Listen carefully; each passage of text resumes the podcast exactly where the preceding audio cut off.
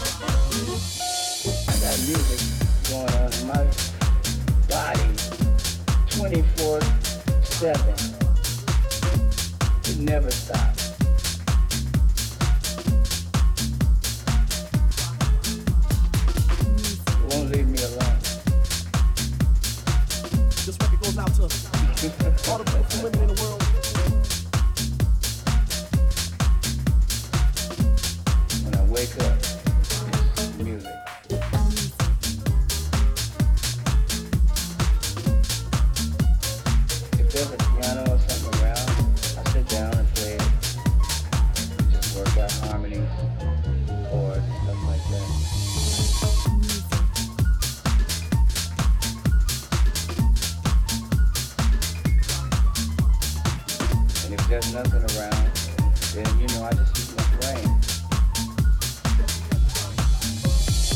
I tell cats all the time that um, about 98% of this is ear training.